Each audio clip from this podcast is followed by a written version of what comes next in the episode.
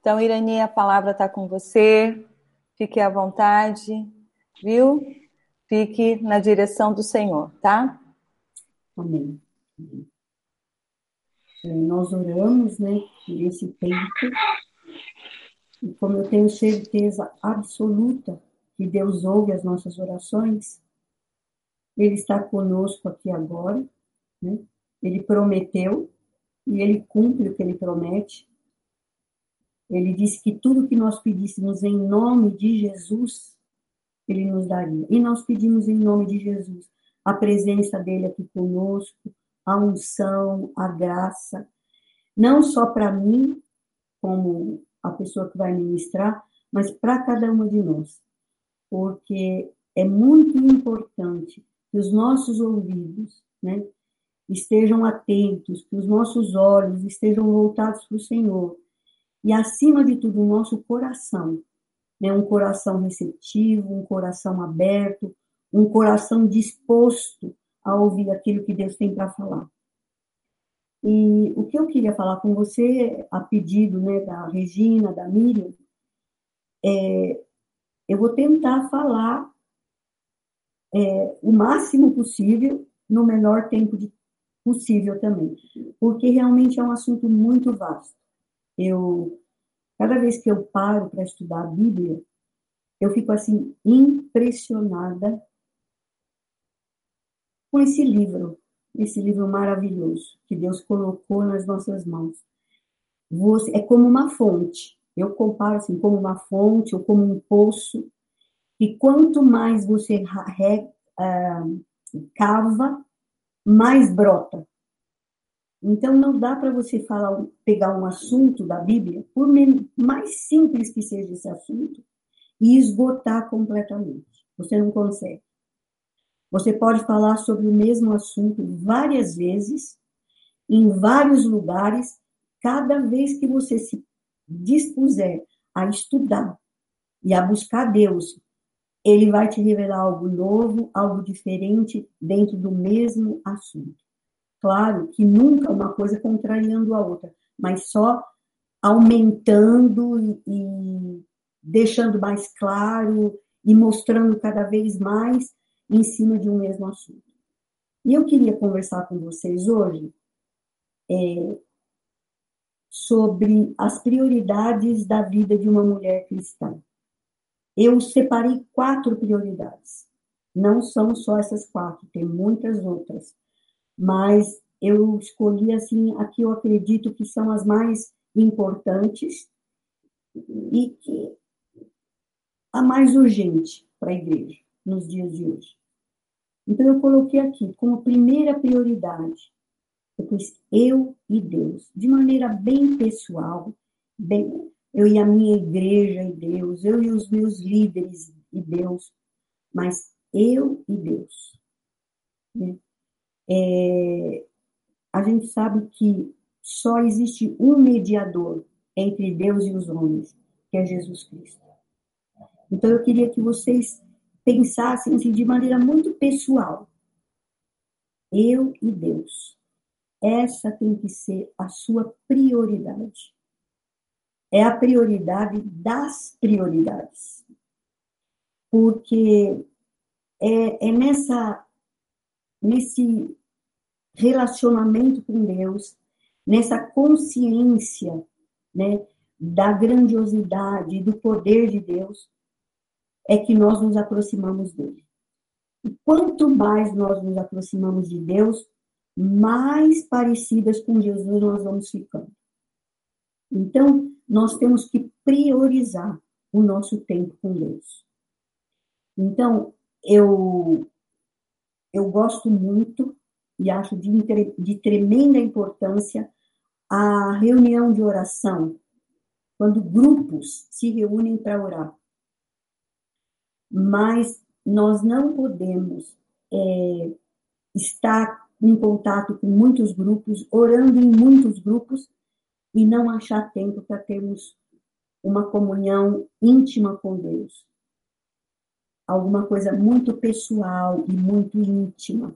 Aquilo que você fala, que talvez você não falasse abertamente, mas que com Deus você pode falar. Então, esse tempo nosso de intimidade com Deus é algo muito importante e nós precisamos priorizar. Agora, o que nos motiva a ter esse tempo com Deus?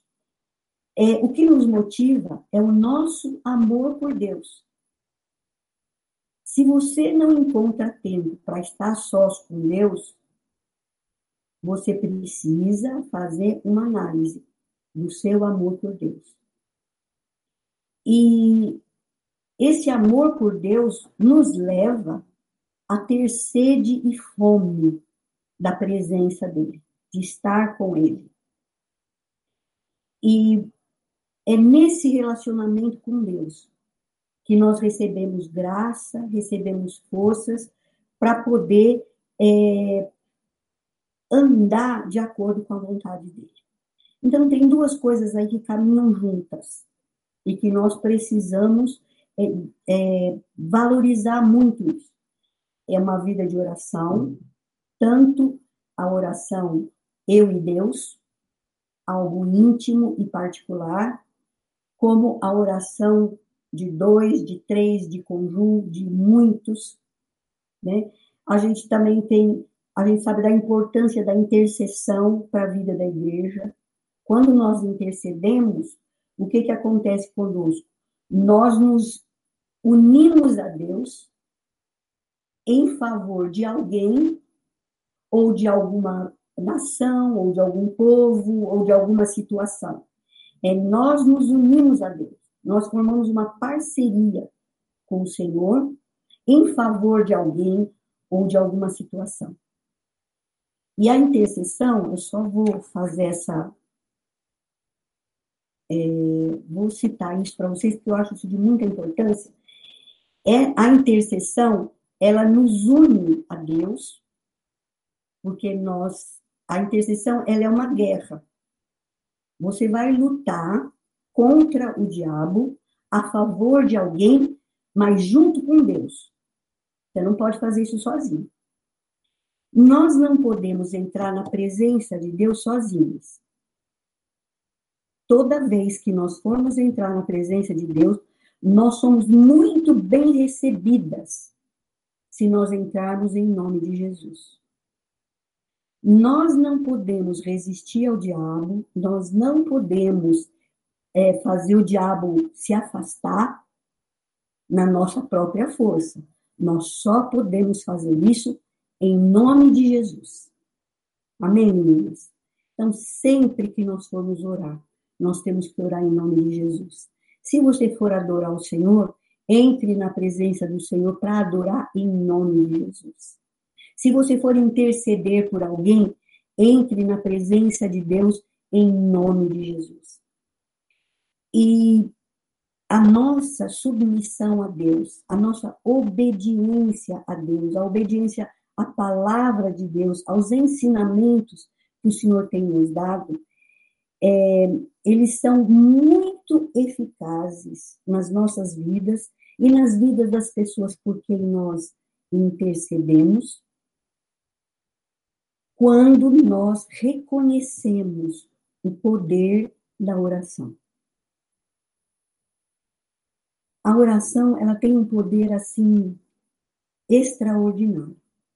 Quando nós negligenciamos no nosso tempo de oração, ou a sós com Deus, ou com outras pessoas, quando nós negligenciamos a isso, sabe o que, o que nós estamos querendo dizer com isso? Talvez nem seja consciente, mas a gente diz isso. Eu sou independente, eu não preciso. Quando você reconhece a sua inteira dependência de Deus e a sua incapacidade de viver uma vida vitoriosa sem a graça de Deus, você começa a orar muito mais. Surgiu um problema com seu filho, você corre para o Senhor. Surgiu um problema no casamento, você corre para o Senhor. Está acontecendo uma situação difícil no meio da igreja, você corre para o Senhor. Nós estamos hoje vivendo uma situação completamente estranha, como nós jamais vivemos. nós temos que correr para o Senhor, porque nós não temos capacidade em nós mesmas para resolver isso. Aliás, Jesus deixou bem claro, ele disse, sem mim nada podeis fazer. Nós não podemos secar o nosso cabelo na frente do espelho se não for pela graça de Deus. É porque Deus nos dá graça e por causa dessa graça nós podemos fazer escova no nosso cabelo. Então, sem Jesus, e eu comentava com algumas irmãs ontem também, sem Jesus nós não podemos fazer nada. E se eu pudesse fazer alguma coisa, eu não queria. Eu não quero. Eu não quero fazer nada sem Jesus. Eu não quero porque eu não posso, e eu não quero porque eu tenho prazer em fazer tudo com ele. E fazer tudo o que ele pedir, e tudo o que ele mandar, e andar segundo a vontade dele. Amém? Então, a minha prioridade é o meu relacionamento com Deus. Meninas, zelem por isso, por favor.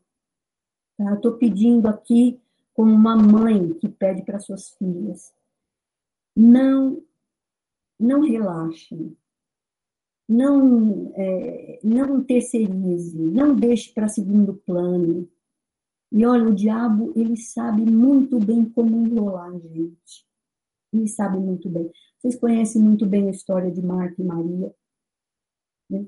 Maria escolheu a melhor parte. Por quê? Ela escolheu estar diante de Deus. Ela escolheu estar aos pés de Jesus.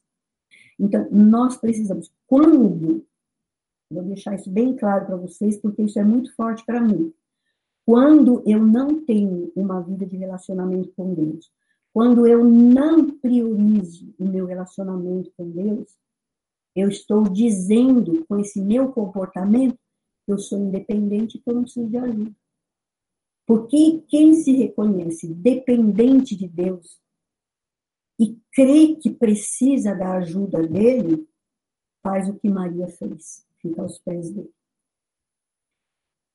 Aqui, gente, eu queria falar um negócio para vocês também. A oração, ela não é só uma atitude, ela não é só palavras, ela não é só pensamento, mas a oração, ela é um lugar. E esse lugar se chama Jesus. Nós precisamos estar em Jesus 24 horas por dia. Por isso, o texto, né, é orar sem cessar. Como é que eu posso orar sem cessar? Eu posso orar sem cessar com a boca fechada. Eu posso orar sem cessar tomando banho. Eu posso orar sem cessar estudando, escrevendo, dirigindo. Porque eu estou na presença de Deus. Eu posso estar, na, eu não preciso estar orando o tempo todo para estar na presença de Deus, mas eu posso estar o tempo todo na presença de Deus, orando ou não orando. Nós precisamos. E isso é uma atitude de humildade, é uma atitude de reconhecimento, é uma revelação que Deus nos dá da necessidade que temos de andar na presença dele. E o reconhecimento que temos de que sem ele nós não podemos fazer nada. Sem ele, nós não podemos é, escovar o cabelo, amarrar o cadastro do tênis. Quanto mais ter uma vida que agrade o coração dele, ser uma boa esposa, ser uma boa mãe, ser uma boa dona de casa. Como é que eu posso conseguir isso se não for na presença de Deus, se não receber dele a graça e o poder para isso? E isso eu recebo ficando diante dele o tempo todo, na presença dele. Irmãs, isso tem que ser tão forte para nós e nós não podemos abrir mão. Não podemos abrir mão. Vamos resistir ao diabo e ele vai fugir de nós. Se nós nos submetermos a Deus, nós vamos poder resistir ao diabo com todo poder e ousadia. E ele não vai só sair de perto da gente, ele vai fugir da gente. Vocês já imaginaram o diabo olhar para a gente de longe e não ter coragem de chegar perto, porque ele sabe aonde nós estamos? Nós estamos em Jesus. Amém? Então, priorizem o relacionamento de Deus, o relacionamento de vocês com Deus. E no, o nosso relacionamento com Deus, ele é sustentado, ele é alimentado, ele é nutrido pelo estudo da palavra e pela oração. A palavra vai nos ensinar a ser aquilo que Deus quer que nós sejamos. E a oração vai nos ligar a Deus, nos aproximar de Deus. Quem ora sempre está dizendo, Senhor, eu não posso ficar longe do Senhor, então me aguente. Gente, e é possível. Eu falo isso para vocês com toda a convicção do meu coração. É possível. Não deixa o diabo te enganar falando que não dá, porque é mentira. Quando ele vier falando, não, não dá, eu não consigo, pode rejeitar em nome de Jesus, porque Deus te dá graça para isso. Deus te dá graça. Aí eu coloquei aqui como uma segunda prioridade eu e o meu marido. Depois da minha responsabilidade para com Deus, que é amá-lo de todo o coração, amá-lo com todas as forças, né? Com todo o meu entendimento. O amor por Deus não é um amor tolo. Ah, só, só esse povo ignorante que ama Deus. Gente, é mentira do diabo. Porque o amor a Deus é algo inteligente. Inteligente. Né? Então, amar Deus com todo o coração, com toda a força e com todo o entendimento. Amém? Quando nós adotamos o nosso menino, ele, ele veio para nossa casa com seis dias. Quando foi, é, não sei quantas sabem, né, que nós temos um filho, eu tenho três filhas, as três são casadas. Quando a minha filha mais nova estava com 18 anos, nós adotamos um menino. A gente adotou assim, nós não fomos atrás, Deus que trouxe para nós. Um outro dia, com mais tempo, eu conto detalhes para vocês. Mas quando a gente lutou e Deus foi muito claro com a gente que era, que era nosso, e a gente é, conseguiu passar ele para o nosso nome, né? legalizamos a situação, nós arrumamos o quartinho dele, ah, deixamos tudo bem bonitinho, arrumado, né? E aí eu pedi para o Jamê, ele fez com letras grandes, eu podia até ter pegado para mostrar para vocês, mas me passou isso pela cabeça. Com letras grandes, esse texto de Deuteronômio, capítulo 6, versículo 5, né, que fala: Amarás, pois, o Senhor teu Deus de todo o teu coração, de toda a tua alma, de todo o teu entendimento, com todas as tuas forças. A gente escreveu, o Jamé escreveu para mim no computador com letras grandes. Eu coloquei moldura, pus num quadro, ficou desse tamanho aqui assim. E eu coloquei assim na, na, na parede que dava de frente para ele. E toda vez que ele levantasse, a primeira coisa que ele ia ver era esse texto. Porque esse era o desejo do nosso coração. E colocamos do outro lado da parede o mapa mundi. Nós somos a gente quer que ele ame a Deus e que ele ame as nações. E olha, gente, o diabo lutou contra isso. O diabo lutou, lutou, lutou. Mas nós somos mais do que vencedoras por meio daquele que nos fortalece. Hoje, o meu filho está uma bênção. Uma bênção. Apaixonado por Jesus. Dando testemunho, faz, tem o maior prazer estar no meio dos jovens da igreja, participa de tudo quanto é reunião. E, tá, e ele hoje ele sente um chamado de Deus para trabalhar com crianças e com adolescentes. Ele esteve na África com o pai dele, o ano retrasado, e ele visitou os orfanatos, os abrigos lá na, em Moçambique, e voltou sensibilizado de ver a miséria e a tristeza das crianças naquele país.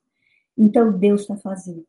Então, nós precisamos cultivar esse amor e precisamos que as pessoas saibam, as pessoas precisam olhar para nós e ver em nós pessoas apaixonadas por Deus. E quando nós somos apaixonados por Deus, a gente faz o possível e o impossível, porque, segundo a palavra de Deus, tudo é possível ao que crê, então para nós não tem impossível, para agradar a Deus, para fazer a vontade de Deus. Amém, meninas? E esse amor nosso por Deus, essa vida de oração, essa vida de leitura da Bíblia, de amor pela palavra, não só pela palavra escrita, mas deixar que a palavra de Deus encarne, né, entre no nosso coração, transforme a nossa vida. É, quando isso é muito é, real para nós, nós podemos desfrutar da vida abundante que Jesus veio para dar. O diabo, ele veio matar, roubar e destruir. Mas Jesus veio para dar vida e vida em abundância. Gente, nós não precisamos viver essa vidinha merreca. Nós não precisamos depender de dinheiro, depender de uma alimentação caríssima, nós não precisamos morar numa casa excelente, porque a nossa alegria é o Senhor Jesus Cristo. E nele está a nossa alegria. Se eu pudesse contar um pouquinho da minha vida, eu já morei em, no meio dos índios, numa taperinha que só tinha telhado de palha, não tinha nem, nem, nem, nem parede, dormindo em rede, espantando os morcegos durante a noite, tomando banho no rio, na beira do rio. Nós já moramos é, em um cômodo só, e eu já tinha minha filha mais, mais velha. Ela nasceu antes de terminar minha dieta, ela tinha completado o mês, nós mudamos para uma cidade, onde nós fomos ajudar a igreja ali, e fomos morar num cômodo só. Ali estava o berço, tinha duas camas de solteiro, uma encostada na outra, onde eu e o Jamel dormíamos. E Deus sempre esteve conosco. Nunca essas coisas, eu vou dizer nunca, sem exagero, nunca essas coisas trouxe tristeza para nós. Pelo contrário, nós tínhamos alegria, porque víamos assim a manifestação do amor de Deus, a providência de Deus, o suprimento de Deus a cada dia. Então, vale a pena, vale a pena. Esse Deus né, que nós estamos falando aqui, é o nosso Deus único e verdadeiro. E Ele quer que nós sejamos é, boas esposas. Você quer agradar o coração de Deus? Ame a Deus e ame seu marido. Ame o seu marido. Analise sempre. Nós precisamos sempre, sabe, fazer uma autoanálise. E chegar diante de Deus, se despedir diante de Deus. Diante de Deus nós podemos ficar nuas, sabia? Não se despir diante de Deus e buscar em Deus aquele amor verdadeiro. É... Deixa eu puxar aqui o amor ao marido.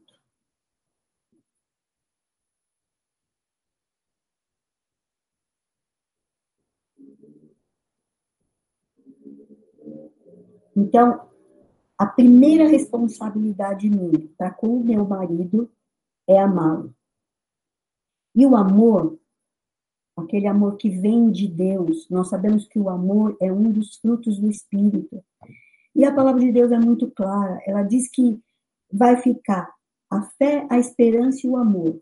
Mas dos três D, dos três, o mais importante aí é o amor. O amor sustenta as nossas vidas. E nós temos que amar o nosso marido. O amor que temos que ter pelo nosso marido é aquele amor que une. Que une. É muito difícil você andar unida com alguém se você não ama. Né? Você pode aparentemente estar junto, mas o coração está distante. E marido, nós temos que amar com o amor de Deus, aquele amor que une, que suporta as fraquezas, que nos leva a aceitar o nosso marido exatamente como ele é. Porque se alguém tem poder para mudar o nosso marido, é Deus. Deus não nos deu essa responsabilidade, felizmente, de mudar o nosso marido. Não tente, porque você vai perder seu tempo. Nós não temos essa. Agora, nós podemos, né, naquele momento, eu e Deus, colocar diante do Senhor aquelas coisas no meu marido que eu vejo e que precisam de mudança. Primeiro, para agradar a Deus. Depois, agradando a Deus, naturalmente, automaticamente vai me agradar também. Amém? Mas a minha oração deve ser para que o meu marido agrade a Deus e faça a vontade de Deus. E tudo que eu puder fazer para cooperar com isso, eu vou fazer. Amém? É, em 1 Coríntios 13, é, ele fala, né, do que é o amor. Vocês lembram bem desse texto, quando diz, né, o amor tudo suporta, tudo crê, o amor é paciente, o amor não arde em ciúmes, o amor não se ensoberbece, não, uh, não se ressente do mal, não folga com a injustiça, mas tudo crê. É com esse amor que nós precisamos amar o nosso marido.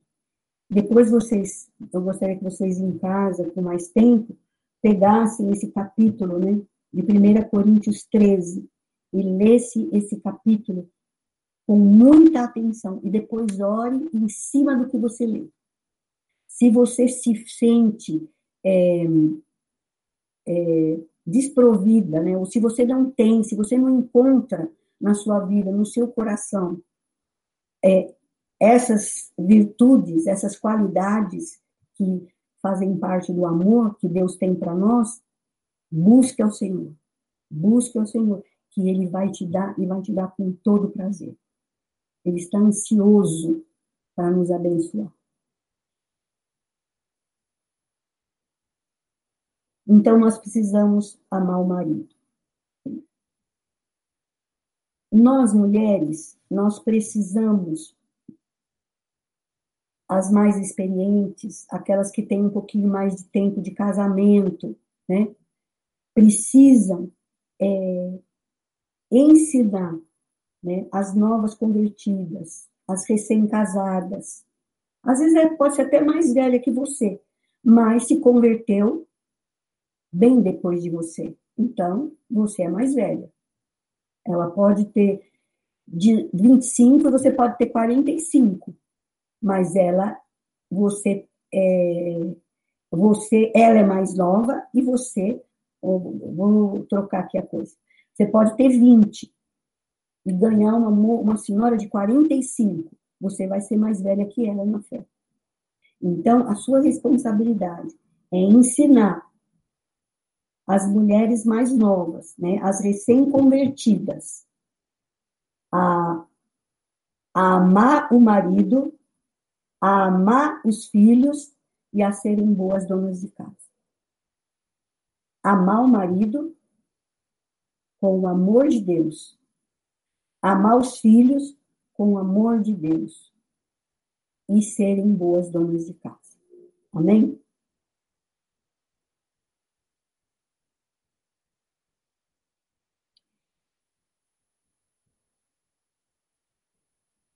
Nós precisamos é, nos esforçar para ter uma vida de diálogo com os nossos maridos. Às vezes nós temos muita facilidade para conversar com a mãe, com a discipuladora, com uma amiga muito íntima, mas para o marido mesmo a gente não tem coragem de falar. Ou a gente não é nem, às vezes nem é falta de coragem, não, não tem liberdade para falar. Mas nós precisamos é, cultivar um relacionamento transparente, íntimo com o nosso marido, porque essa é a vontade de Deus. Gente, e a vontade de Deus, nós não discutimos. A gente não discute a vontade de Deus, a gente obedece. Só obedece. E a vontade de Deus é que nós tenhamos uma vida de diálogo, de conversa, né? uma vida de comunicação. O alvo de Deus para o casal na comunicação é transparência. Transparência. Já imaginou que coisa maravilhosa você poder abrir seu coração com seu marido até a respeito de alguma coisa que você não gosta nele. Mas ser movida pelo amor e ele te ouvir. E se ele não te ouvir, você vai orar. E Deus vai, e se foi de Deus que você recebeu a palavra, Deus vai fazer isso cumprir você na sua vida, no seu relacionamento, né? Em Tito, no capítulo 2, versículo 4, foi o, se vocês quiserem anotar, foi o texto que eu citei, né, das mulheres ensinam a amar os maridos e amarem os filhos. Para ter uma vida de diálogo, é Gênesis 2, 25. O texto diz aqui, vocês podem anotar a referência, depois vocês leem, eu vou lendo aqui para a gente ganhar tempo. Gênesis 2, 25 diz: Ora, um ao outro, um e outro, o homem e sua mulher estavam nus e não se envergonhavam. Existia transparência. Muitas vezes a mulher não tem dificuldade para ficar nua fisicamente, né? Não precisa muita dificuldade. Não, não, não há dificuldade, principalmente depois de, de um tempo de casados, né? isso vai ficando alguma coisa normal. Mas, às vezes, é, uma nudez de alma, de coração, é difícil. Mas, gente, nós não podemos desistir. Eu gosto muito daquele texto de João, quando ele diz assim: o reino de Deus, ele é tomado por esforço, e só os valentes se apoderam dele. O reino de Deus, o que, que é? É Deus reinando na minha vida. É Deus reinando no meu casamento. Deus reinando no, no meu relacionamento com meu marido, com os meus filhos. Deus reinando da minha vida com os meus amigos, meus colegas, a, no, no meio da igreja. E ele diz assim: para Deus reinar, eu só tomo posse do reino de Deus. O reino de Deus está aqui à disposição. Eu só tomo posse dele se eu for valente. Se você quer ter uma vida de transparência com seu marido, não desista, seja valente. Agora, valente como? Pegando o marido pelo colarinho e falando, agora nós vamos ser transparentes um com o outro? Não. É sendo valente diante de Deus e resistindo ao diabo, que o diabo fugir. Porque o diabo não quer que haja amizade entre marido e mulher. Ele não quer. Mas o que ele não quer não nos interessa. O que interessa para nós é o que Deus quer. Porque nós somos chamadas, escolhidas para fazermos a vontade de Deus. Eu estava comentando com as irmãs e eu falava o seguinte: se for para viver aqui nesse mundo, você pode ter tudo: bens, dinheiro, beleza, saúde, mas se não for para fazer a vontade de Deus, não vale a pena. Não vale a pena. Só vale a pena viver nesse mundo. Só vale a pena ter tudo que você tem se for para fazer a vontade de Deus. Amém, meninas? Amém? Vocês estão comigo? Agora é o seguinte, é, eu vou entrar num tema aqui que é meio é, complicadinho às vezes, né? Eu passei por uma situação muito difícil uma vez, ministrando sobre submissão. Nós estávamos numa congregação em São Paulo, numa igreja em São Paulo, e era um encontro, né? E separou os homens das mulheres, e eu fui dar uma palavra para as mulheres, e a orientação que me deram é que falasse sobre submissão. E olha, tinha umas 400 mulheres um encontro muito grande mesmo, muita gente. E eu comecei a falar sobre submissão, e fui mostrando os textos da palavra e tudo. Aí uma mulher levantou a mão e pediu a palavra, eu dei a palavra, ela falou assim para mim, olha, para a senhora falar sobre submissão é fácil. Eu queria ver a senhora no meu lugar com o marido que eu tenho. Vocês ouviram, gente? Aí eu falei para ela, olha, eu vou dizer uma coisa para a senhora. Eu não tenho dificuldade nenhuma de falar e afirmar o que eu estou falando, porque o que eu estou falando não é algo que eu penso, que eu acho. Eu estou falando porque está escrito. E se está escrito, eu tenho que viver. E Deus me dá graça para viver. Gente, Deus não pede alguma coisa para gente ou dá um mandamento para gente e depois vira as costas, vai fazer outra coisa e nos deixa sozinhos. Quando Deus nos dá um mandamento, junto com o mandamento que Ele nos dá, Ele nos dá graça para cumprir esse mandamento. É aquilo que a gente acabou de falar. Sem Ele, nós não podemos ser submissas. Mas com Ele, nós somos mais do que vencedoras. Amém? Eu queria falar alguma coisa sobre submissão, porque submissão é algo assim de extrema importância num casamento. Uma mulher insubmissa, ela pode pôr a perder o seu casamento, trazer problemas para o relacionamento com o marido, trazer problemas para o seu filho e ser um, um escândalo no meio da igreja. Então, vamos ler aqui. 1 Timóteo, capítulo 2, versículos 9. Eu vou ler aqui rapidinho, tá? Vocês podem anotar aí a referência.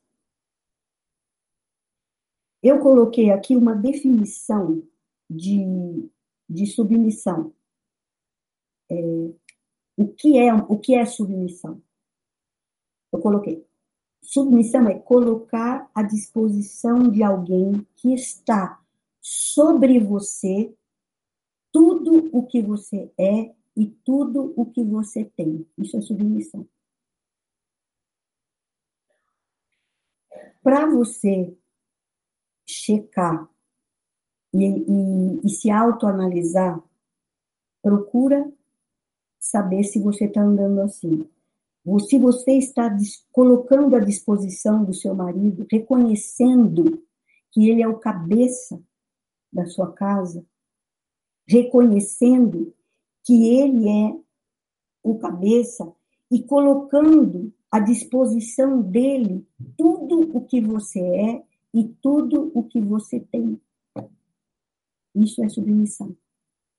Se você tem dificuldade para colocar à disposição do seu marido tudo o que você é e tudo o que você tem, você ainda não está em total submissão.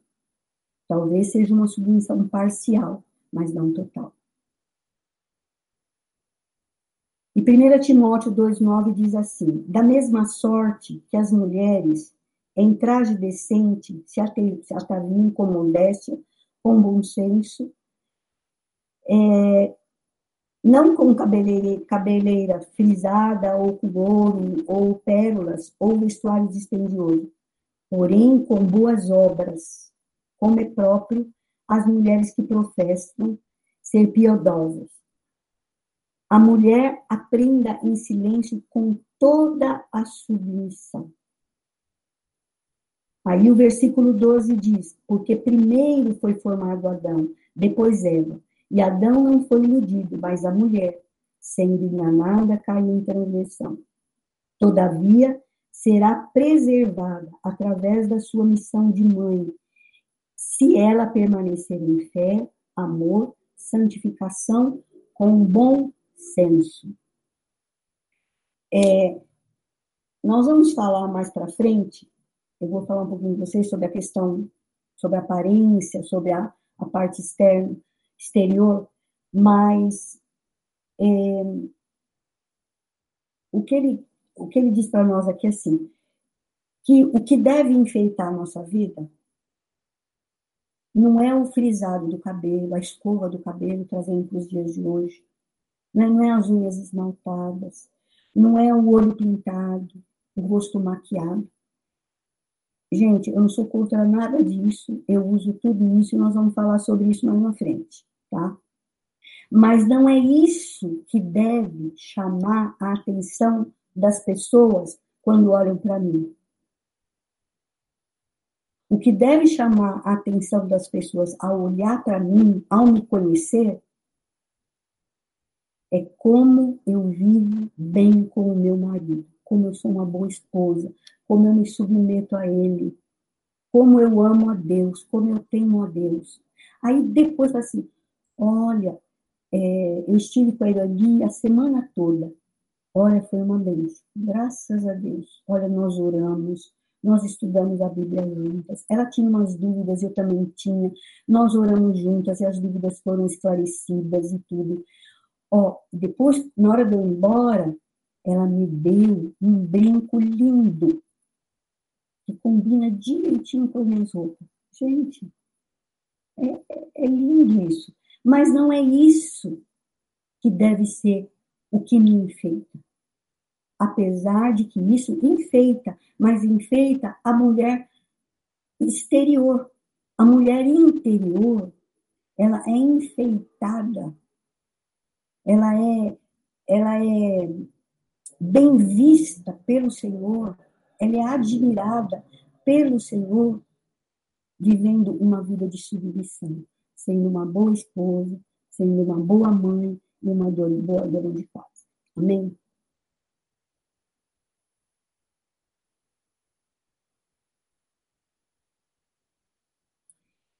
É, eu quero, eu vou ler um, um, um versículo aqui do Velho Testamento, eu considero assim bem, bem forte isso aqui, mas ao mesmo tempo é muito claro.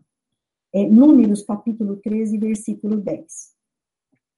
Ainda sobre submissão, diz assim, falando, porém, se fez voto na casa de seu marido, ou com juramento se obrigou a alguma abstinência, e seu marido o soube e se colocou para com ela e lhe não desaprovou, todos os votos dela serão válidos.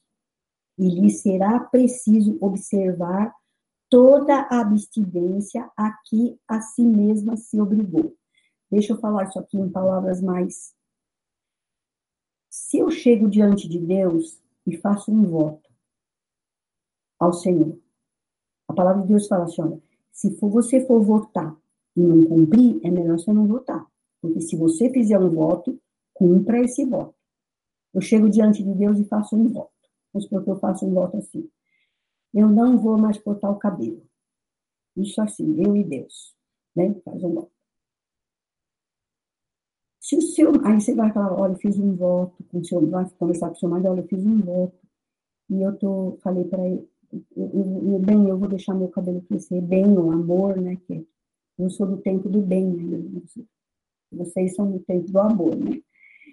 É, você fala assim, amor, eu estava orando, e eu senti assim, um desejo muito grande de fazer um voto, e eu, eu, eu vou deixar meu cabelo crescer. Aí ele fala, muito bem, querido, deixa mesmo. Se você fez um voto, cumpra esse voto, eu vou cooperar com você nesse. Ah, vai dar um pouco mais de trabalho, vou ter que fazer escova, né? Na hora de lavar, vai dar mais trabalho para lavar, vou ter que usar o secador, mas vou ter que usar uns cremes, né? Porque o cabelo comprido tem que estar mais bem cuidadinho, tudo.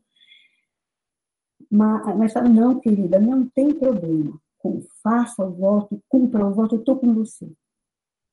Se isso eu e eu não cumprir o voto, eu vou estar pecando contra Deus. Olha, gente, a submissão, o poder da submissão, como Deus assina embaixo. Aí o texto, ele diz assim, é, se o seu marido soube e aprovou, todos os votos são válidos. Deus aceita o voto. Ele será preciso observar e cumprir o voto. Porém, se seu marido lhe anulou no dia em que o soube tudo quanto saiu dos lábios dela, quer dos seus votos, quer da abstinência, a que a si mesma se obrigou, não será válido. Seu marido lhos anulou, e o Senhor perdoará a ela. Todo voto e todo juramento com que ela se obrigou para afligir a sua alma, seu marido pode confirmar ou anular. Olha a autoridade que Deus está dando ao marido. Gente, isso não é. Foi isso que eu falei com a mulher naquele dia. Assim, eu queria ver a senhora no meu lugar. Eu falei, olha, minha querida, está escrito. Está escrito. Se eu entendo e aceito e vivo, amém, aleluia, louvado seja Deus. A palavra de Deus é lâmpada para os meus pés e luz para o meu caminho. Eu tenho que andar nela. Agora, se o meu marido fala, não, eu não quero, eu prefiro você de cabelo curto, é, eu não acredito, olha, deixa para lá isso, Deus vai falar, olha, só a sua intenção, só o seu desejo, só a sua disposição de oferecer algo a mim, já, já me basta. Porque Deus olha o coração. Deus não vai olhar o comprimento do cabelo, Deus não vai olhar a cor do vestido, porque Deus olha o nosso coração. E o desejo de agradar a Deus satisfaz completamente a Deus. Amém? Amém? Então, comigo aí novo. Ó, qualquer dúvida, qualquer coisa, pode, tá? Por favor.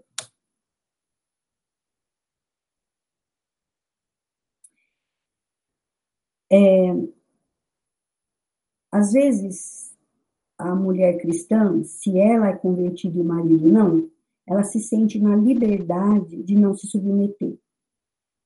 Ah, meu marido não é cristão, não posso fazer o que ele manda, não tem. Mas olha o que 1 Pedro 3,1 diz.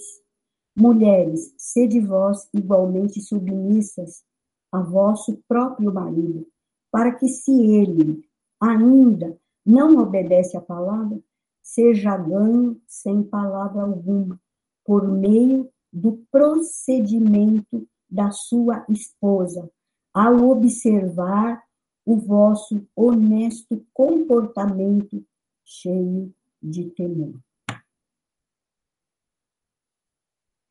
Então, se o nosso marido é cristão, aleluia, fica é tranquilo se submeter.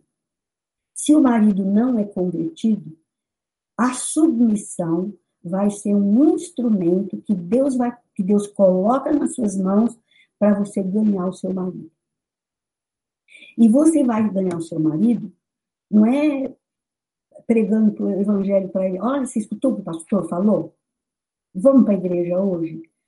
Puxa vida, eu só chamo você para a igreja e você não vai. Quando é que você vai fazer alguma coisa que eu te peço? Vamos para a igreja. Você já leu a Bíblia hoje? Por que, você não lê? E fica na. Isso só piora a situação.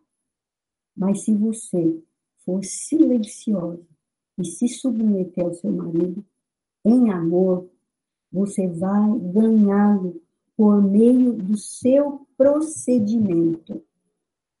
E o marido, ao observar o seu, seu procedimento, aquele procedimento cheio de temor a Deus, ele vai é, ser ganho sem palavra Amém? Sabe, gente, às vezes as coisas acontecem rapidamente mas às vezes demora. Eu não sei se tem aqui entre nós alguma esposa de marido não convertido. Tem, Miriam? Acho que não, né? Mas eu gostaria de deixar essa palavra com vocês para vocês ajudarem as irmãs da congregação ou de outra congregação cujos maridos não são convertidos. O que, que elas precisam fazer? Elas vão ganhar o marido delas para o Senhor, através da submissão e o seu honesto comportamento, a sua vida, a sua vida santa, a sua maneira de viver em temor ao Senhor. Amém? Estão comigo aí?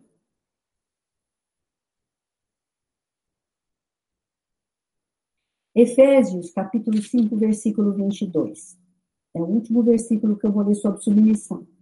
As mulheres sejam submissas a seu próprio marido, como ao Senhor. Eu acho muito forte isso. Muito forte.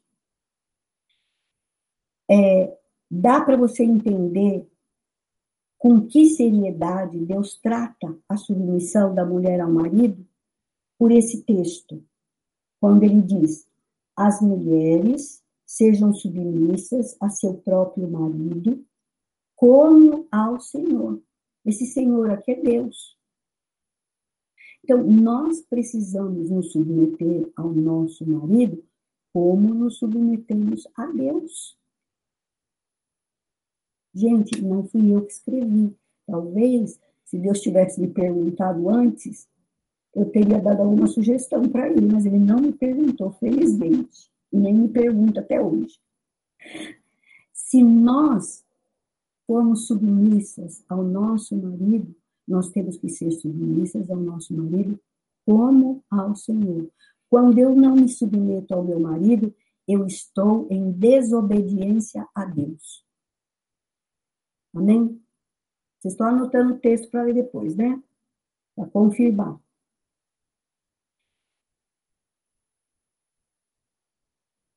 Em Colossenses 3,18, esse texto, ele quase que se repete, ele diz, esposas, sede submissas ao próprio marido, como convém ao Senhor. Lá em Efésios, é como você é, se submete a Deus, você tem que se submeter ao seu marido. Aqui em Colossenses, você tem que se submeter ao marido, porque convém a Deus que nós sejamos submissas. Quando eu não me submeto, eu estou sendo uma pessoa inconveniente a Deus. Estão entendendo?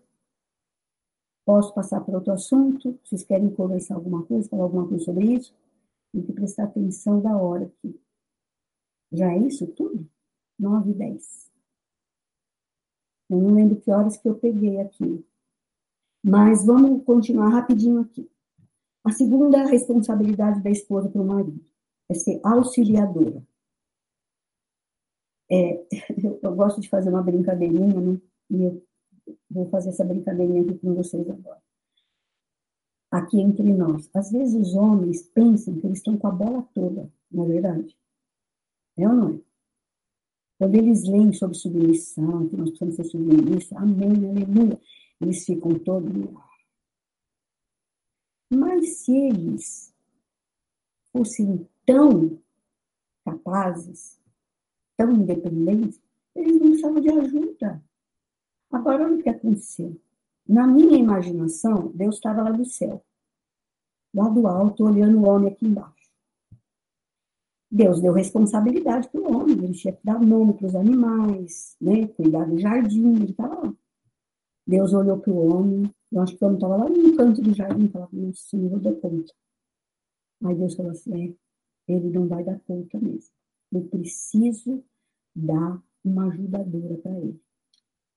E aí, Deus e o Júnior, né? Lá estava o Júnior, querendo fazer mil coisas. Você não vai conseguir. Coitado do Júnior, deixa eu dar um jeitinho. Vou dar uma auxiliadora para ele. Só que Deus não dá qualquer auxiliadora. Ele dá uma auxiliadora idônea. O que é idoneidade? Idoneidade fala de capacitação para fazer o que for preciso. Deus deu a mulher para o homem e capacitou a mulher com tudo que ela precisa para auxiliar o marido.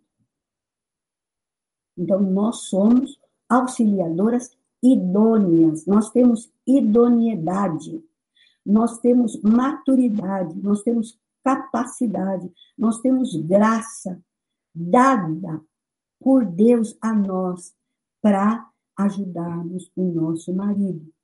E eles, sem nós, não vão dar conta. Entendeu? Mas isso não nos dá autoridade para assumir o governo da casa, o controle da família, botar o dedo no nariz do marido e, e exigir que ele faça isso ou aquilo. Não. Deus nos capacitou para auxiliarmos o nosso marido. Gênesis 2,18 diz assim: Disse mais o Senhor a Deus, disse mais o Senhor Deus: Não é bom que o homem esteja só. Far-lhe-ei uma auxiliadora que lhe seja idônea. Quem disse que não era bom para o homem estar sozinho, não fomos nós as mulheres. Nós não chegamos para ele e falamos assim, olha, meu bem, Deus está falando que não é bom para você ficar sozinho, então é melhor você casar comigo. Ou então, bem, você casou comigo porque você não ia dar conta sozinho. Então, não. Foi Deus que viu que não era bom para o homem estar sozinho. Porque, na verdade, o homem não deve, não deve cobrir a cabeça por ser ele imagem e glória de Deus, mas a mulher é glória do homem. O homem é glória de Deus, a mulher é glória do homem. Que responsabilidade a nossa, né? Que responsabilidade a nossa. O homem vai ser glória de Deus, nós vamos ajudar o nosso marido a ser glória para Deus, sendo glória para ele. Porque o homem, essa afirmação aqui também é bem forte é, é, em 1 Coríntios 11, versículo 8.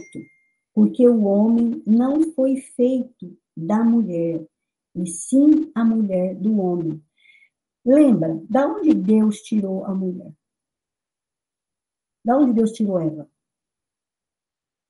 Da costela de Adão. Não foi Adão que saiu de Eva, foi a Eva que saiu do Adão. Amém? Estão, estão comigo? Porque o homem não foi feito da mulher, e sim a mulher do homem. Porque também o homem não foi criado por causa da mulher, e sim a mulher por causa do homem. Gente, é muito simples de entender isso. A palavra de Deus é muito simples, nós não podemos complicar. Nós não fomos, nós fomos criadas por causa do homem. E não o homem foi criado por nossa causa. Porque o homem precisava de ajuda, Deus criou a gente. Então nós temos que ser submissas e auxiliar os nossos maridos a cumprir a vontade de Deus. Amém? Estaremos executando, eh, fazendo é, a nossa função.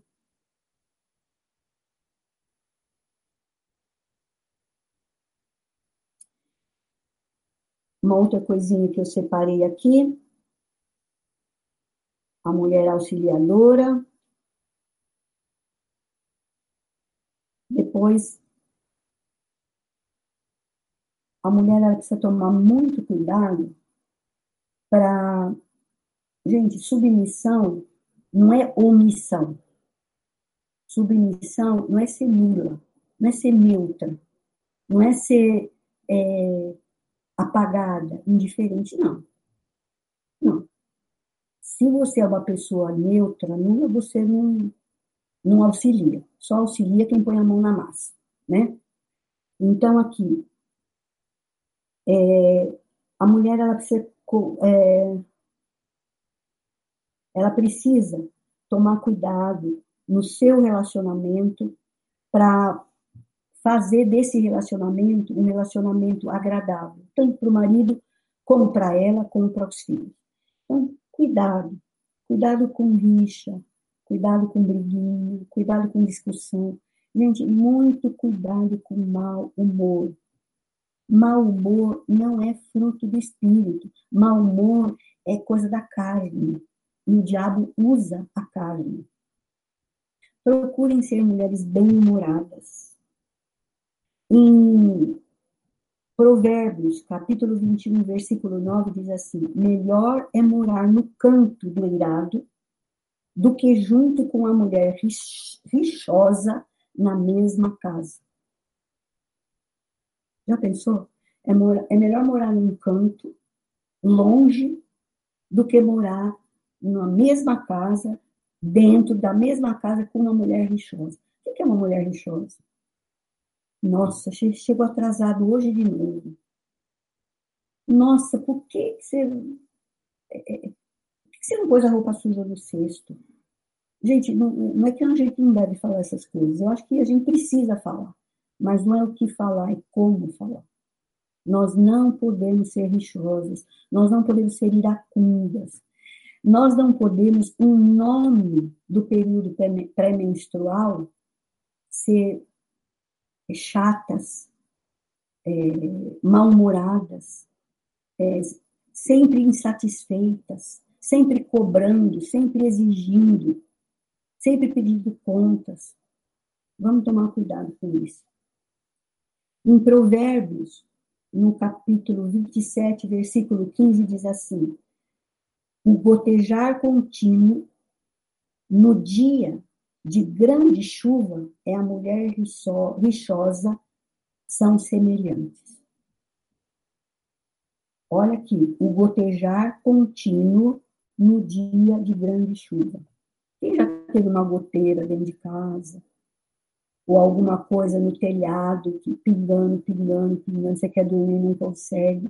Você quer que a criança durma, a criança não consegue dormir você quer fazer alguma coisa e você não consegue, tá aquilo assim. Aqui nós estamos morando numa rua bem do centro da cidade, e passa muito carro aqui. Eu fecho tudo para evitar de ouvir muito barulho. E aqui ele diz assim que o gotejar contínuo no dia de grande chuva e a mulher rixosa. O que é rixosa? Mulher briguenta mulher chata, a mulher que está sempre mal-humorada, sempre discutindo, sempre pedindo explicação.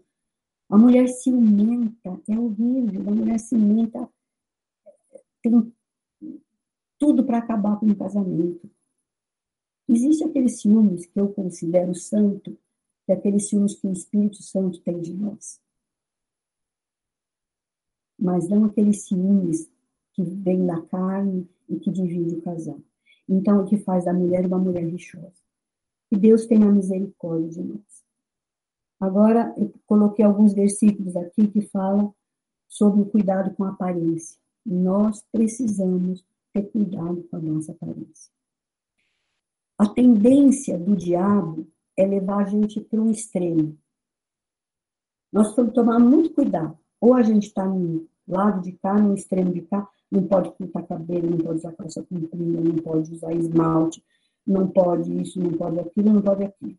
Aí a mulher sai feito uma, um fantasma pela rua e se apresenta de qualquer jeito para o marido, para os filhos. Ou então ela cai naquele outro extremo, é, se pinta demais, é, usa roupas inapropriadas, é, vocês sabem, são mulheres cristãs, eu não preciso ficar entrando em detalhes aqui com vocês. Mas vamos ser moderados. A palavra de Deus disse em Filipenses que seja conhecida diante de todos os homens a vossa moderação. As pessoas precisam olhar para nós e ver em nós pessoas moderadas. Olhar em nós e falar assim, nossa, olha como aquela irmã se veste bem, viu? Eu gosto do jeito que ela se veste. Olha que, que como ela fica bem com essa cor, como ela fica bem com essa. Ela está sempre penteada, ela está sempre bem cuidada, está sempre limpa, está sempre cheirosa. Já pensou? O marido chega toda tarde em casa, mulher cheirosa, penteadinha, hein? arrumadinha. Então, vamos tomar cuidado com a aparência. Em 1 Coríntios 3,16, diz assim: Não sabeis que sois santuário de Deus e que o Espírito de Deus habita em vós? Se alguém destruir o santuário de Deus, Deus o destruirá, porque o santuário de Deus, que sois vós, é sagrado.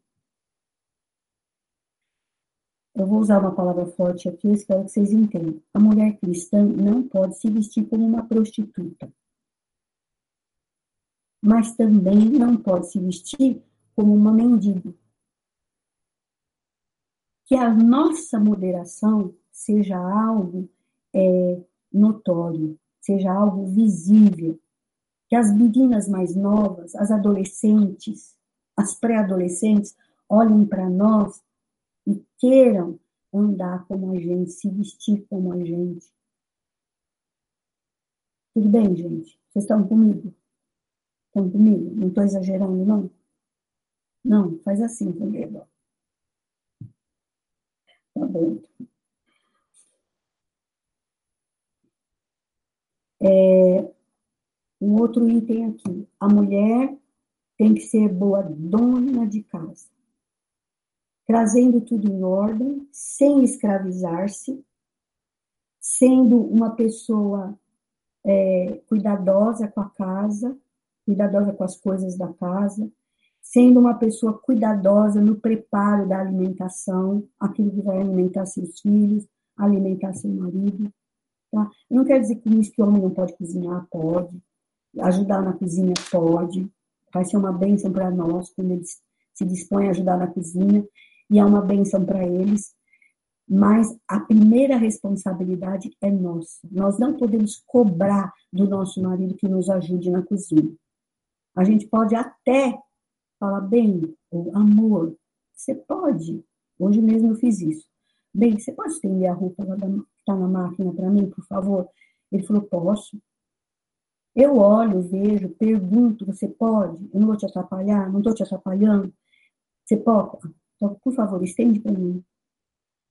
E graças a Deus, é, é, nossa, não sei se eu mexi em alguma coisa aqui.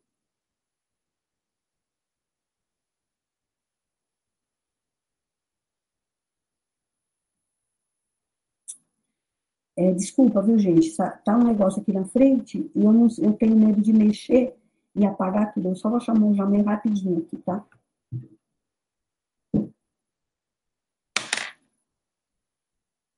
Bem, dá uma olhadinha para mim.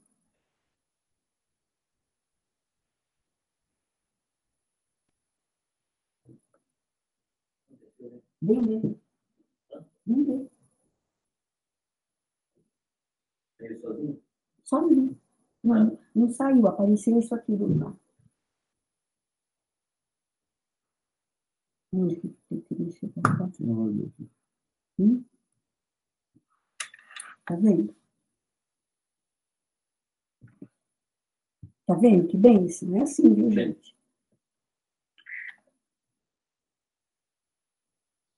Não tem problema você pedir ajuda para o marido, não, viu? Você só não pode dar ordem. Só não pode falar, vem aqui faz isso. Você vai demorar muito? Se você vai demorar muito, pode deixar que eu mesmo me vire. Eu mesmo faço. Isso nós não podemos fazer. Então, nós precisamos ser boas donas de casa, né? Eu acho que isso é alguma coisa, a gente tem que tomar cuidado para não cair nos extremos, virar uma escrava da casa. O tempo todo ficar em função de casa. Mas nós temos que manter a casa arrumada. Aí tem que ensinar os filhos a ajudar, né? tem que contar com a cooperação do marido para poder manter a casa em ordem e arrumar. Né? ter é, capricho na hora de preparar o alimento para a família, para os filhos. Bom, agora eu vou entrar na última parte aqui, que eu deixei para o fim, porque talvez seja mais.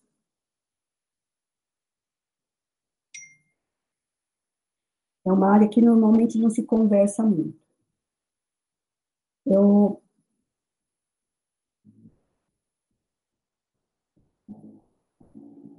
no começo.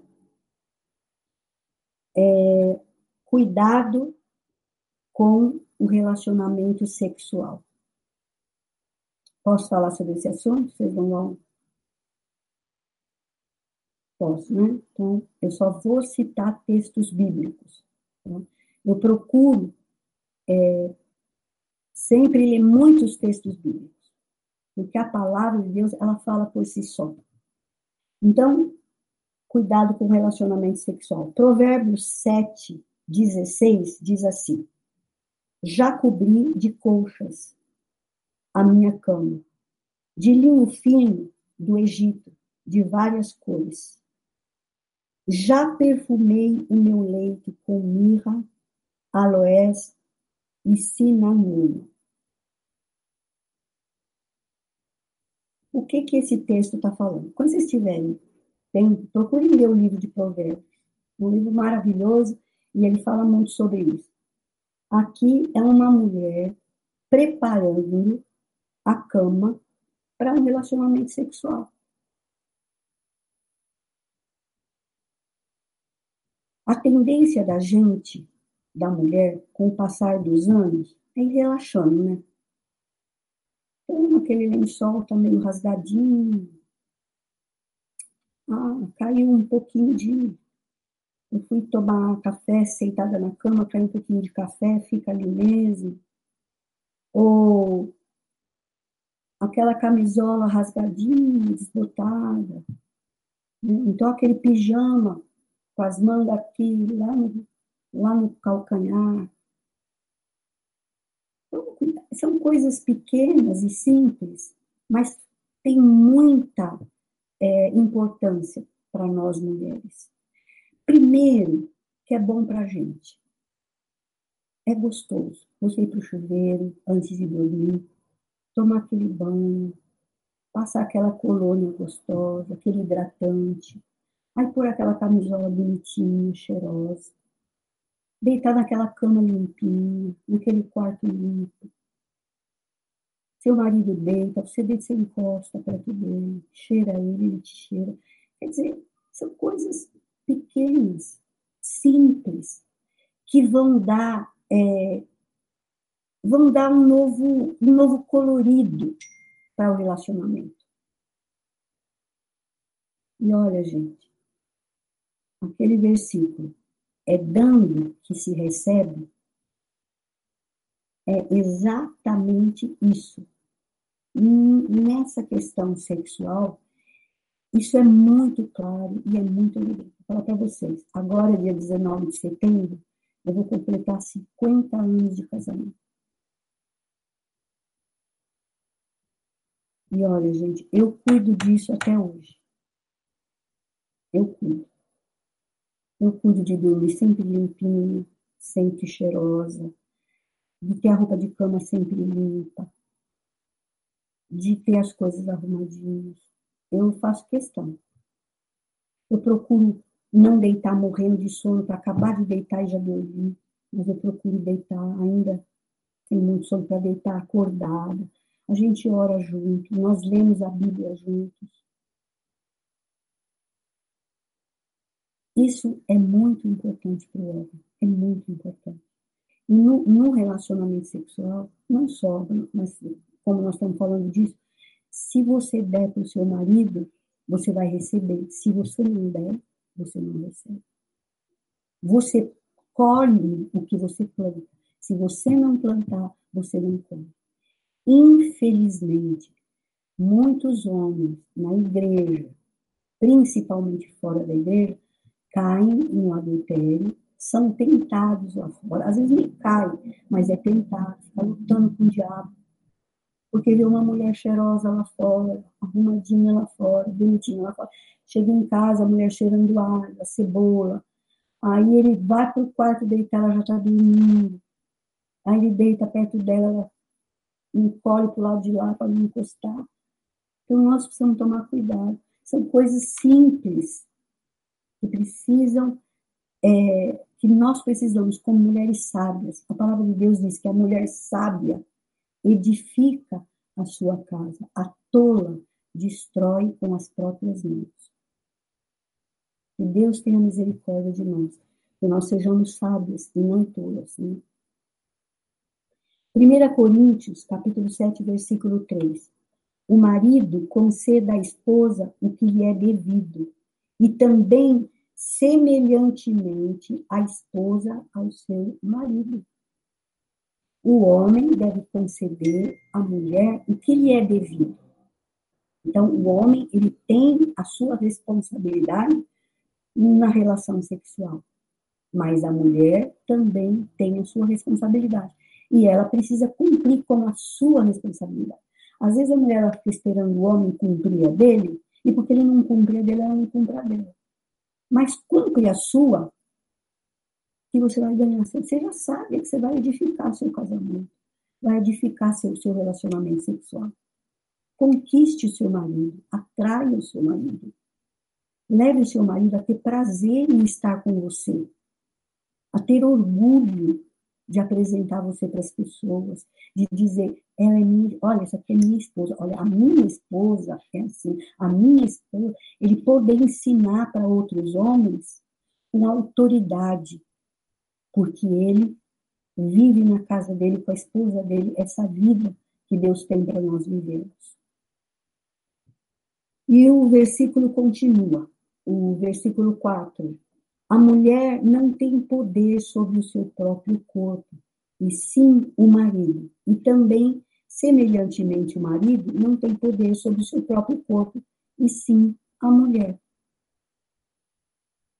Então, nós não temos poder sobre o nosso próprio corpo. Nós não temos. Não sou eu que escrevi. Foi Deus. Se vocês quiserem depois discutir com Deus, aí é com vocês, tá bom?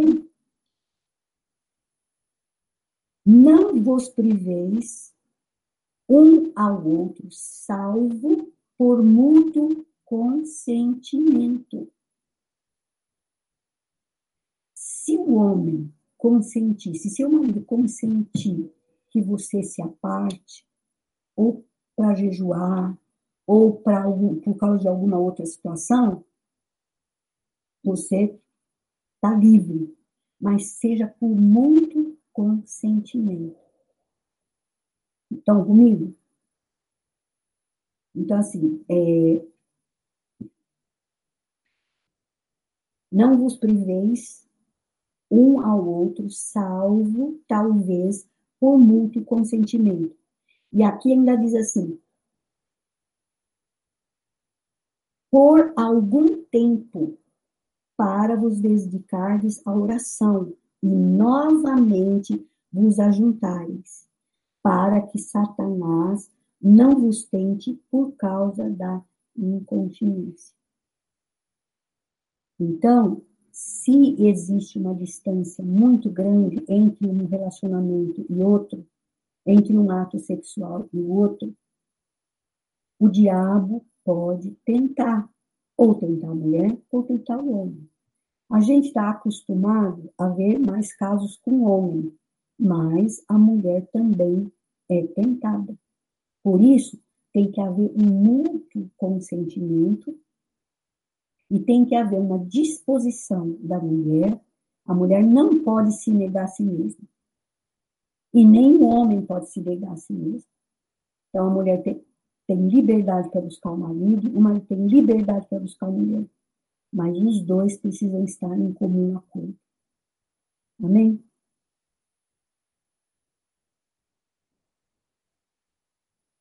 Em Hebreus capítulo 13, versículo 4, diz assim: Digno de honra entre todos seja o matrimônio, bem como o leito sem mácula, porque Deus julgará os impuros e os adúlteros.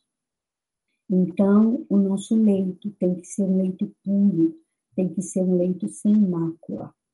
Gente, nós temos que tomar muito cuidado com o pensamento, porque às vezes não peca fisicamente, mas peca mentalmente. Pornografia, novela obscena, filmes obscenos, é, e tantas outras coisas que eu espero em Deus que não haja isso no meio da igreja.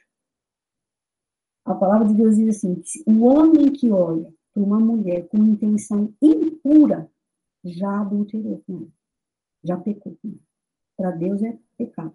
A mulher que olha, olha para um homem ou por uma, qualquer é, foto é, ou qualquer é, filme ou situação e fica tentada e cobiça o homem ou uma coisa, já pecou, já pecou.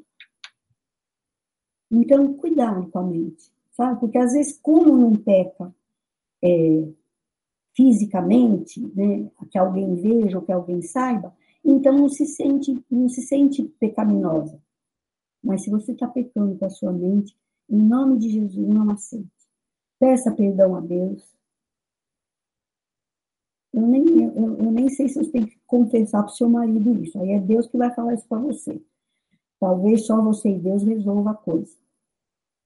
Para que Deus abençoe seu casamento, abençoe o seu relacionamento. O propósito de Deus para o relacionamento sexual é fazer de dois um só. Claro, dois, um homem e uma mulher, não é dois, dois homens e duas mulheres. É dois, um homem e uma mulher. É fazer de duas pessoas um só.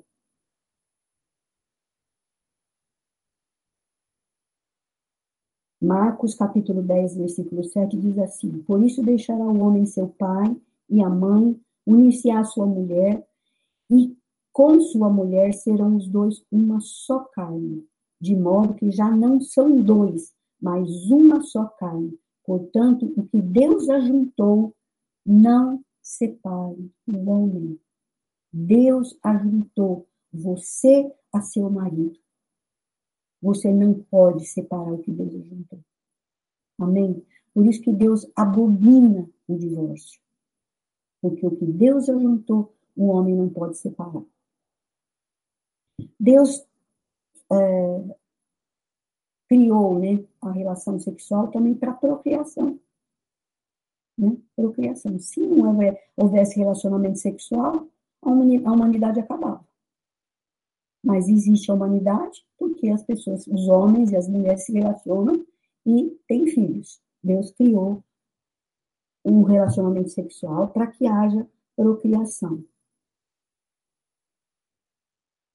Em Gênesis 4, 1 diz assim: Coabitou o homem com Eva, sua mulher, esta concebeu e deu à luz a Caim. Então disse: Adquiri um varão com o auxílio do Senhor.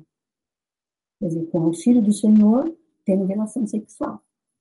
Se ele não tivesse relação sexual, Deus não ia ajudar. Só pela adoção. O sexo, a relação sexual também foi dada para o prazer conjugal, para a alegria. O sexo, a relação sexual, deve nos dar prazer e alegria.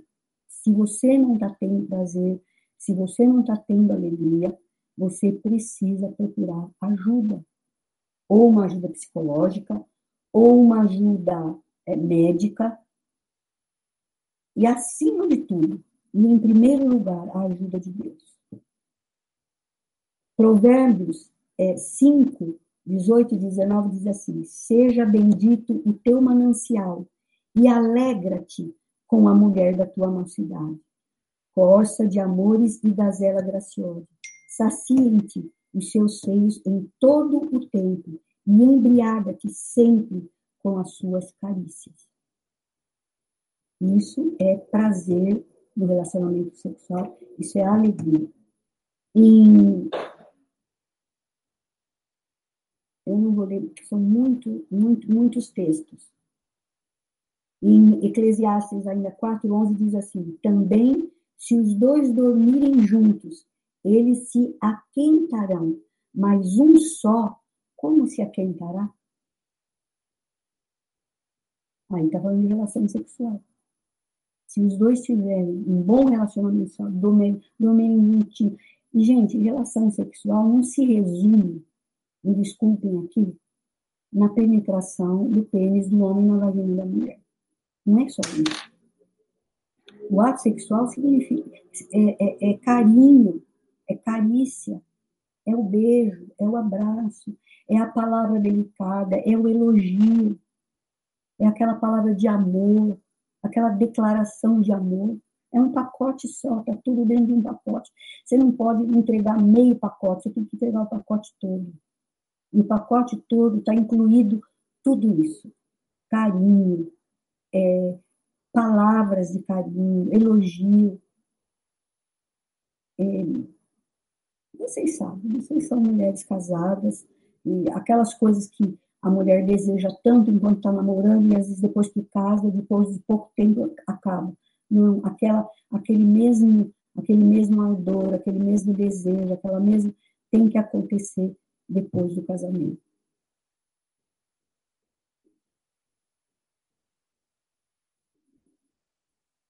Em Eclesiastes 9,9 diz assim: goza a vida com a mulher que amas todos os dias da tua vida, os quais Deus te deu debaixo do sol, porque esta é a tua porção nesta vida, pelo trabalho com que te fatigaste debaixo do sol. Goza com a mulher da tua vida, com a mulher que Deus te deu. Porque essa é a tua porção, é, é, é uma porção que Deus tem nos dado para vivermos e gozarmos dela aqui nessa terra. A relação sexual, ela é boa também para consolar. Sabe que a relação sexual consola? Se você está triste porque perdeu alguém, se você está triste por causa de uma situação difícil, Encosta no teu marido, chega nele, abraça ele, excita ele, e você vai ser consolado. Em Gênesis 24, 67, Isaac conduziu-a até a tenda de Sara, mãe dele, e tomou a Rebeca, e esta lhe foi por mulher. Ele a amou, assim foi Isaac consolado depois da morte de sua mãe. Olha como Isaac, Isaac era filho único, vocês conhecem a história de Isaac, Sara foi apaixonada pelo filho, aquela mãe desesperada e apaixonada, e ela morre. O filho fica, mas o que, que ele faz? Em vez dele chorar, dele ir lá para o túmulo, né, e ficar chorando porque a mãe morreu, ele chamou a esposa, deitou com a esposa, a esposa chamou, acariciou, é, consolou, ele foi excitado e eles tiveram relação. E ele foi, foi consolado da morte da mãe. Então vamos, vamos usar né, esse, esse meio que Deus nos dá. É, o sexo também, a relação sexual, nós temos que vivê-la como uma experiência de entrega e de proteção.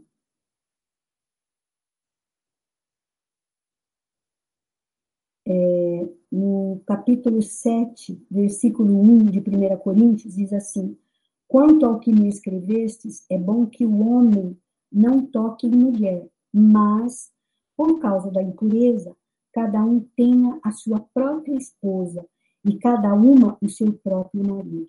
O marido conceda à esposa tudo o que lhe é devido, e também semelhantemente a esposa ao seu marido. A mulher não tem poder sobre o seu próprio corpo, e sim o marido. Semelhantemente, o marido não tem poder sobre o seu próprio corpo, mas a mulher. Não vos priveis uns aos outros, um ao outro. Eu já li esse texto, né? Salvo por muito consentimento. Para o casal unido por Deus, mais completa a, o que há de mais completo para comunicação e expressão de amor é a relação sexual. A relação sexual é a mais perfeita expressão de amor e, a, e a, é, o, é o ato mais próximo da comunicação. Não existe uma comunicação mais tão chegada do que. Por isso não tem o mesmo nível de comunicação com outras pessoas. Seu nível de comunicação maior é com seu marido, porque você fica nua diante dele, nua fisicamente, nua emocionalmente. e você não se envergonha. Era o que acontecia com ela, né? Ela ficava nua e não se envergonhava. Não se envergonhava. Então, que Deus nos dê graça, né? Em Provérbios, esse, esse texto aqui também é bem interessante. Provérbios, capítulo 27, versículo 18, a parte, a parte A do versículo. O que trata a figueira comerá do seu fruto. O que cuida do seu senhor será honrado. Se você cuida do seu marido, você vai ser honrado. Aqui fala: o que trata da figueira comerá do seu fruto. Se você tratar, tratar bem seu marido, você vai desfrutar do que ele tem de bom. Se você honrar seu marido, se você respeitar seu marido, se você valorizar o seu marido, se você for aquele ombro aonde o marido pode colocar a cabeça na hora da, da tristeza, na hora da enfermidade, na hora das dificuldades, você vai ser aquela mulher segundo o coração de Deus. Você vai edificar a sua casa. Você vai ser uma mulher sábia. E esse sábia é sábia diante de Deus. Deus vai olhar para você e vai ver em você uma mulher sábia. Aquela mulher que está edificando a sua casa. Que Deus abençoe cada um de vocês. Que Deus dê graça. Gente, o assunto aqui é extenso, tem muita coisa, mas eu gostaria que vocês lessem e relessem esses textos e orassem em cima de cada um deles. Se vocês perceberem uma dificuldade ao ler o texto, vocês perceberem uma forma, isso aqui eu não estou conseguindo viver. Senhor, em nome de Jesus, me dá graça para eu viver. É difícil, eu não sei se eu consigo, para mim é complicado, o Senhor sabe que eu não levo jeito. Senhor, eu estou cansada, eu, eu, eu não sinto mais prazer. Senhor, isso, fala com Deus, fala com Deus. Nós não podemos nos privar do direito e do privilégio de falar com Deus de todas as nossas ansiedades, de todas as nossas preocupações, porque Ele tem cuidado de nós. Amém? E olha, às vezes ele vai parecer tardio, mas depressa ele vai nos ouvir e vai nos abençoar. Porque Deus é o primeiro interessado que vivamos aquilo que ele tem nos pedido para viver. E como eu disse, ele pede para a gente viver e junto com o pedido vem a graça para que vivamos. Amém? Então, tome posse da graça. Seja valente. Lute para que Deus reine, principalmente nessa área da sua vida. Amém?